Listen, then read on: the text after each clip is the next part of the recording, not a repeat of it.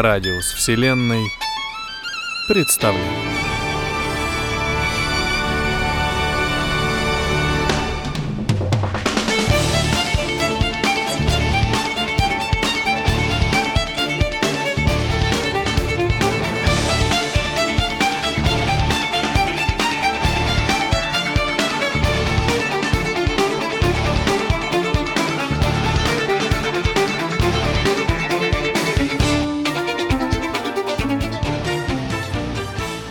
Ричард Бах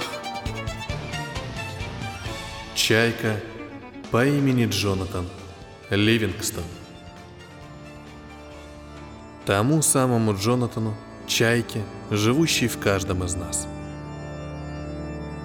Часть первая.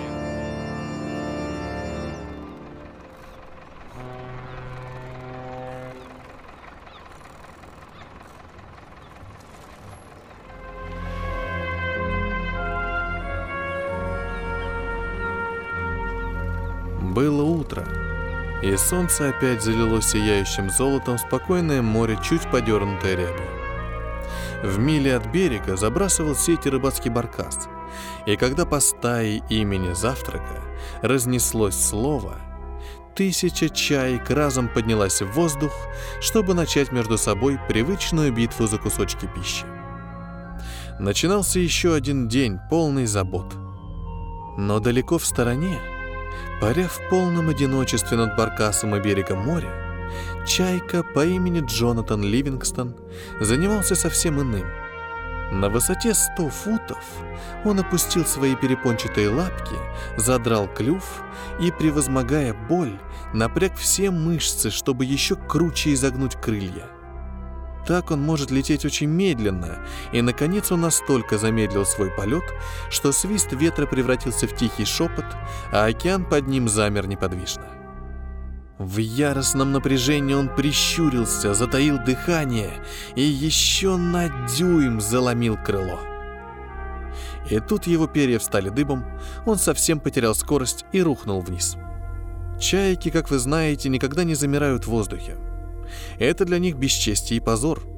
Но чайка по имени Джонатан Ливингстон, без тени стыда заново круто изгибавший дрожащие от напряжения крылья, чтобы снова замедлить свой полет, а потом опять рухнуть вниз, был вовсе необычной птицей.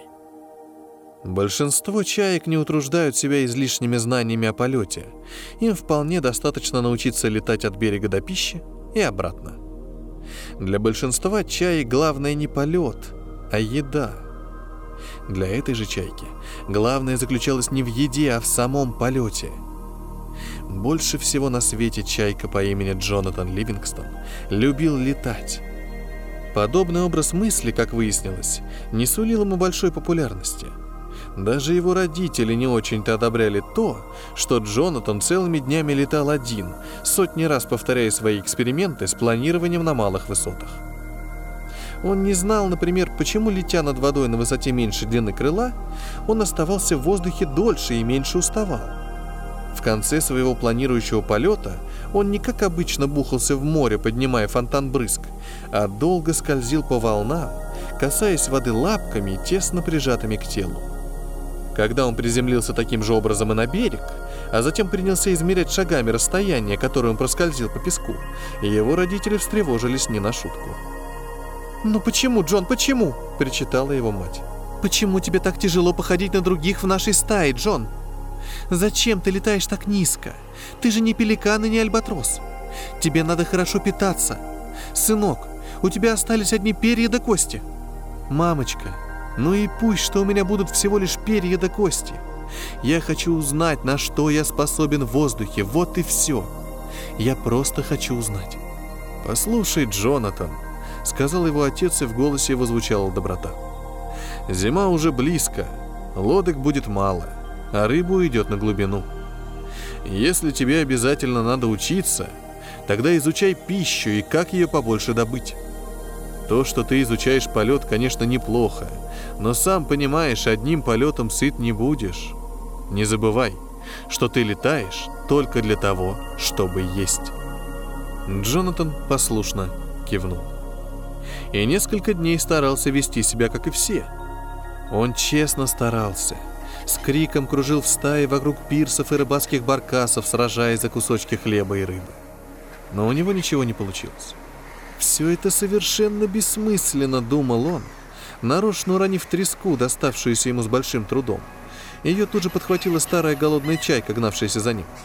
Все это выброшенное на ветер время я мог бы учиться летать. А мне так много надо еще узнать.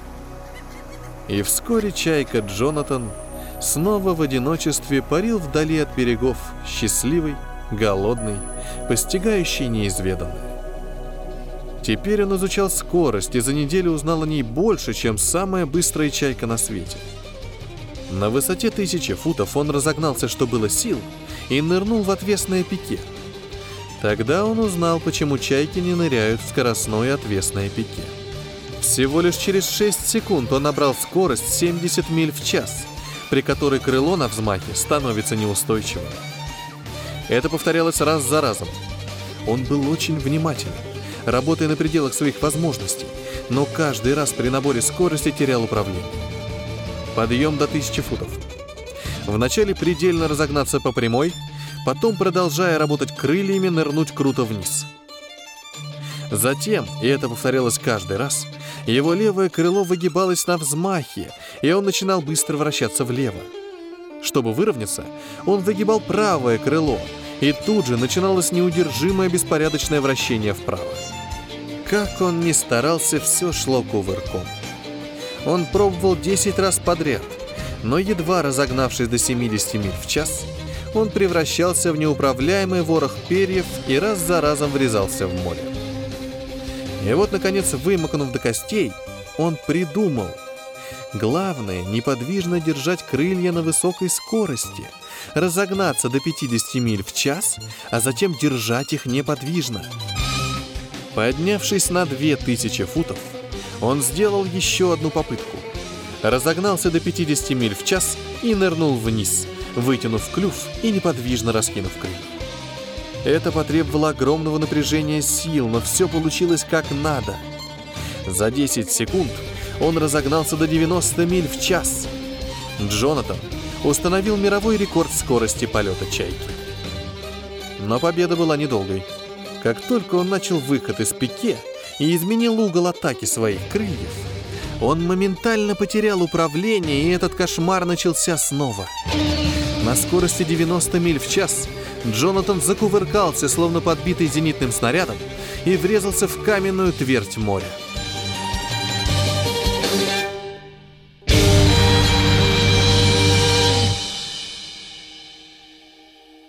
Когда он пришел в себя, солнце уже давным-давно село, и тело его тихонько скользило по лунному свету, разлитому на поверхности океана. Измученные крылья казались отлитыми из свинца, но еще тяжелее была горечь поражения. Хорошо бы, чтобы меня утянуло на дно, и мучения мои закончились. Вяло подумал он. Он сильнее погрузился в воду, и тут в его голове гулко зазвучал незнакомый голос. «Другого выхода нет. Ну что поделать? Я — чайка». Я ограничен тем, что дала мне природа. если бы мне суждено было узнать о полете больше, чем другим, у меня в голове был бы компьютер. Если бы мне суждено было летать быстрее, у меня были бы короткие крылья, как у сокола, и я ел бы мышей, а не рыбу. Мой отец прав. Я должен выбросить из головы все эти глупости – я должен лететь в стаю и смириться с собой таким, какой я есть. Бедной, ограниченной чайкой. Голос затих, и Джонатан согласился с ним. Ночью чайки место на берегу, и он поклялся, что с этого момента он будет обычной чайкой. От этого всем будет лучше. Он с трудом оторвался от темной воды – и полетел к берегу, радуясь, что он успел научиться экономить силы на бреющем полете. «Стоп, так не пойдет», — подумал он. «Я больше не буду таким, как прежде. Я обычная чайка и буду летать, как все». Поэтому он, превозмогая боль, поднялся до ста футов и, тяжело взмахивая крыльями, направился к берегу. Решив стать обычным членом стаи, он почувствовал облегчение. Теперь его уже ничто не будет связывать с той силой, которая тянула его к новым знаниям. Не будет больше радости неведомого, но и не будет горечи поражений. Да и здорово, в общем-то, было вот так, ни о чем больше не думая, лететь сквозь тьму к огням, горевшим вдали на берегу. «Темнота!» — встревоженно воскликнул гулкий голос. «Чайки никогда не летают в темноте!» Но Джонатан его не слышал. «Да, здорово!» — думал он. «Светит луна, и огоньки пляшут по волнам, искорками вспыхивая в ночи. Все наполнено миром и покоем. Спускайся. Чайки не летают в темноте. Если бы ты был создан для ночных полетов, у тебя были бы глаза совы, а в голове компьютер и крылья короткие, как у сокола. И тут летящий в ночи на высоте 100 футов Джонатан Ливингстон неожиданно зажмурился. Мигом исчезла боль. Забылись недавние клятвы – Короткие крылья, как у сокола. Да вот же она, разгадка! Каким же я был дураком! Малюсенькое крыло! Мне надо сложить крылья и лететь на кончиках! Короткие крылья! Он поднялся на две тысячи футов над черной гладью моря, и, не раздумывая ни секунды о неудаче или смерти, прижал крылья к телу и, выставив наружу лишь их острые кончики, ринулся в пике. Ветер ревел в ушах. 70 миль в час, 90, 120, еще быстрее! Сейчас, на скорости 140 миль в час, напряжение на крыльях было намного слабее, чем прежде на 70. Лишь чуть-чуть повернув кончики крыльев, он вышел из пике и словно живой снаряд пронесся над волнами, освещенными луной. Прищурившись, чтобы ветер не так резал глаза, он ликовал. 140 миль в час! И под контролем! А если начать пике не с двух, а с пяти тысяч футов? Интересно, какую скорость я Недавние клятвы были забыты. Их унесло встречным ветром. Он не чувствовал вины за то, что нарушил свое обещание. Следовать ему могли лишь чайки, признающие незыблемость обыденной жизни. Тому же, кто в поиске знаний прикоснулся к совершенству, такие клятвы ни к чему.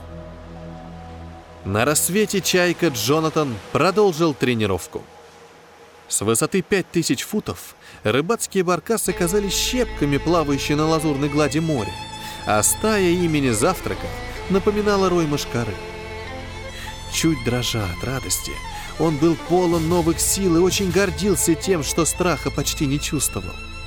Без всяких церемоний, сложив крылья и выставив наружу только их кончики, он рухнул вниз – на высоте 4000 футов он уже успел набрать предельную скорость, а встречный ветер превратился в твердую стену, которая ревела и не давала ему разогнаться еще быстрее.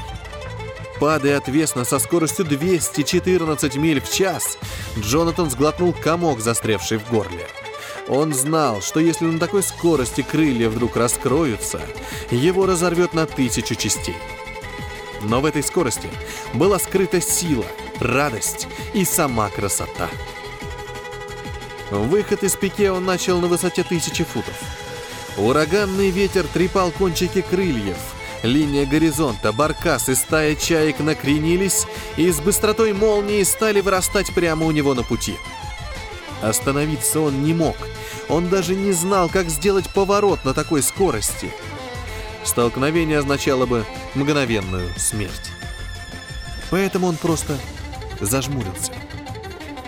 Случилось так, что в утро, сразу после восхода солнца, чайка по имени Джонатан Ливингстон с ревом пронесся прямо сквозь самую середину стаи имени Завтрака на скорости 212 миль в час с плотно зажмуренными глазами. В этот раз чайка удачи улыбнулась ему, и все остались живы. К тому времени, когда он поднял клюв к зениту, скорость была еще 160 миль в час. Когда же он снизил ее до 20 и, наконец, расправил крылья, Баркас снова казался ему щепкой, и до него было 4000 футов. Его захлестнула радость. Предельная скорость! Чайка достигла скорости 214 миль в час. Это была победа. Величайший момент в истории стаи.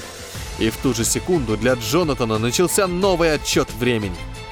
Отправившись в свой уединенный район тренировок, он набрал 8000 футов и немедленно нырнул вниз, чтобы научиться поворачивать в пикирующем полете. Он открыл для себя, что для плавного поворота на этой бешеной скорости достаточно на долю дюйма сместить одно единственное перо с кончика крыла. Однако прежде чем он это узнал, выяснилось, что если сместить несколько перьев, тебя начнет вертеть волчком. Так Джонатан стал первой чайкой на Земле, выполнившей фигуры высшего пилотажа. В тот день он ни секунды не истратил на разговоры с другими чайками, а тренировался до самой темноты. Он открыл для себя мертвую петлю, замедленную бочку, многовитковую бочку, перевернутый штопор, обратный мельман и вираж. Когда Джонатан вернулся в стаю, была уже глубокая ночь. Он ужасно устал, но от радости не мог удержаться и при посадке сделал мертвую петлю с двойным переворотом прямо перед касанием земли. «Когда они только услышат о победе!» — думал он. «Они сами с ума от радости сойдут!» Ведь сейчас жизнь станет намного интересней. Раньше была такая скука таскаться за баркасами. А теперь жизнь обрела смысл — мы можем подняться из невежества. Мы можем почувствовать себя созданиями совершенства разума и умения. Мы можем стать свободными. Мы можем научиться летать.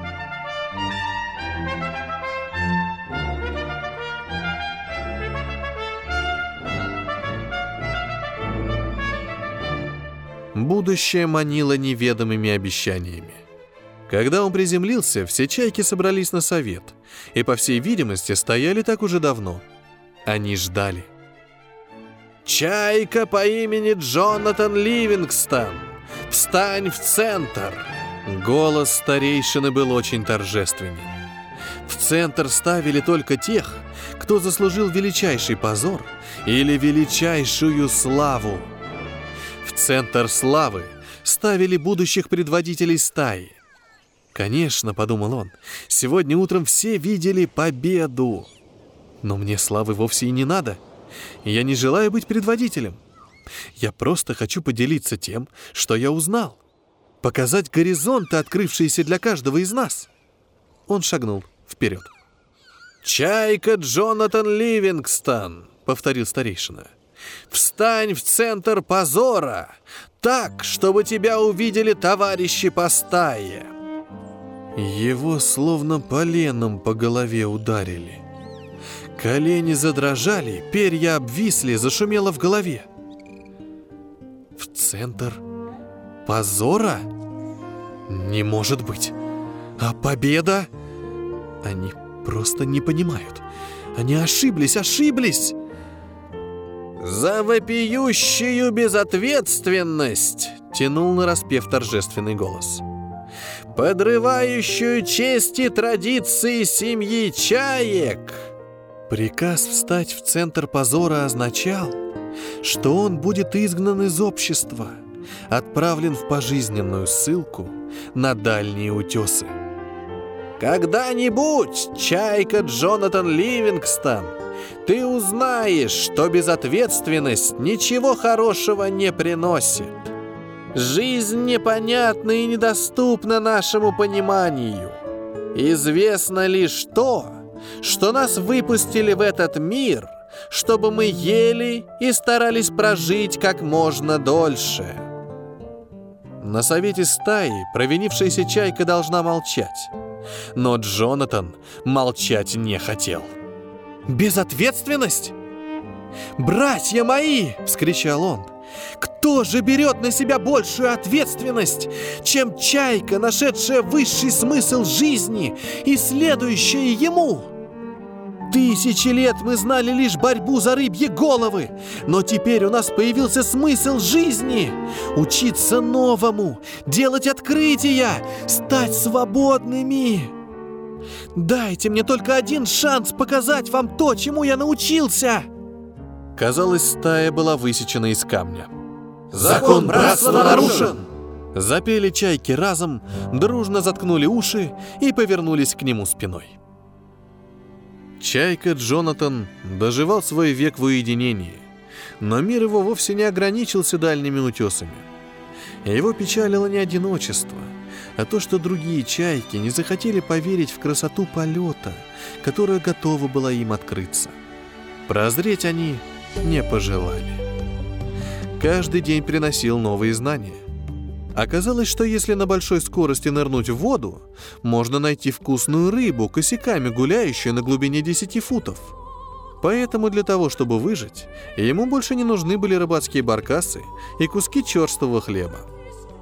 Он научился спать в воздухе, прокладывая курс под углом к ночному береговому бризу, улетая за ночь на сотни миль.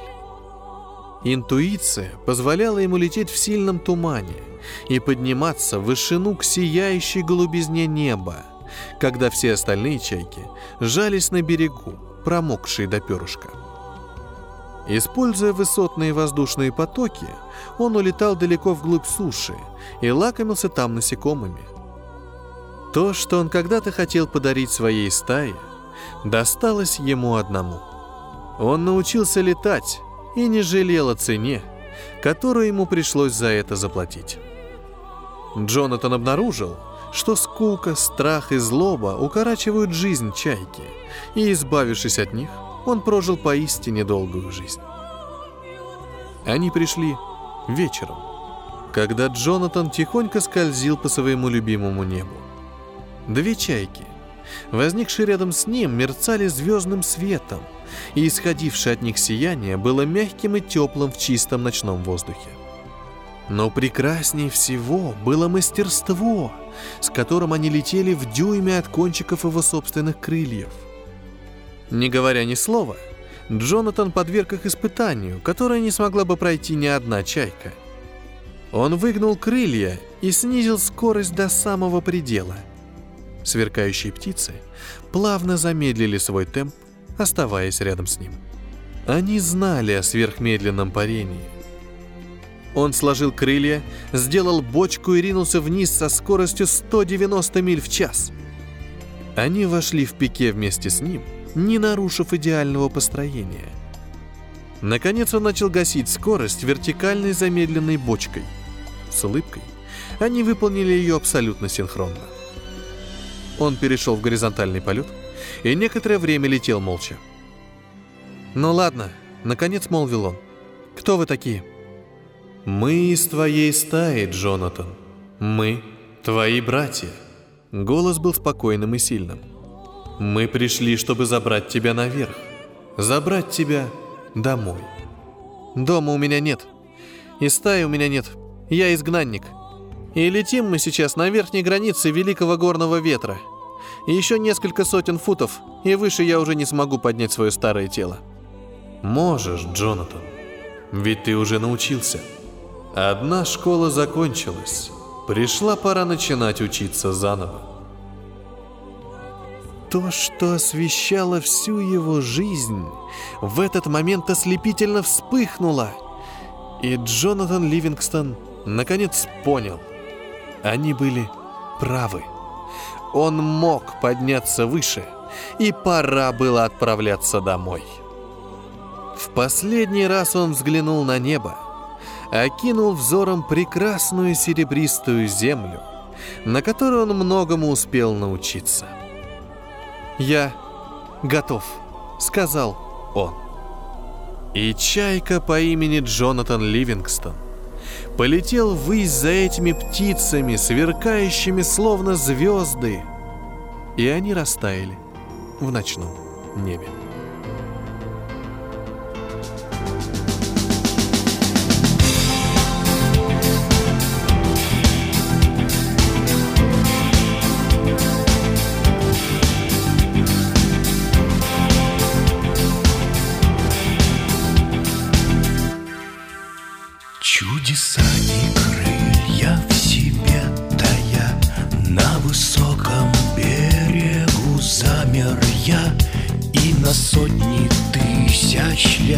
Лет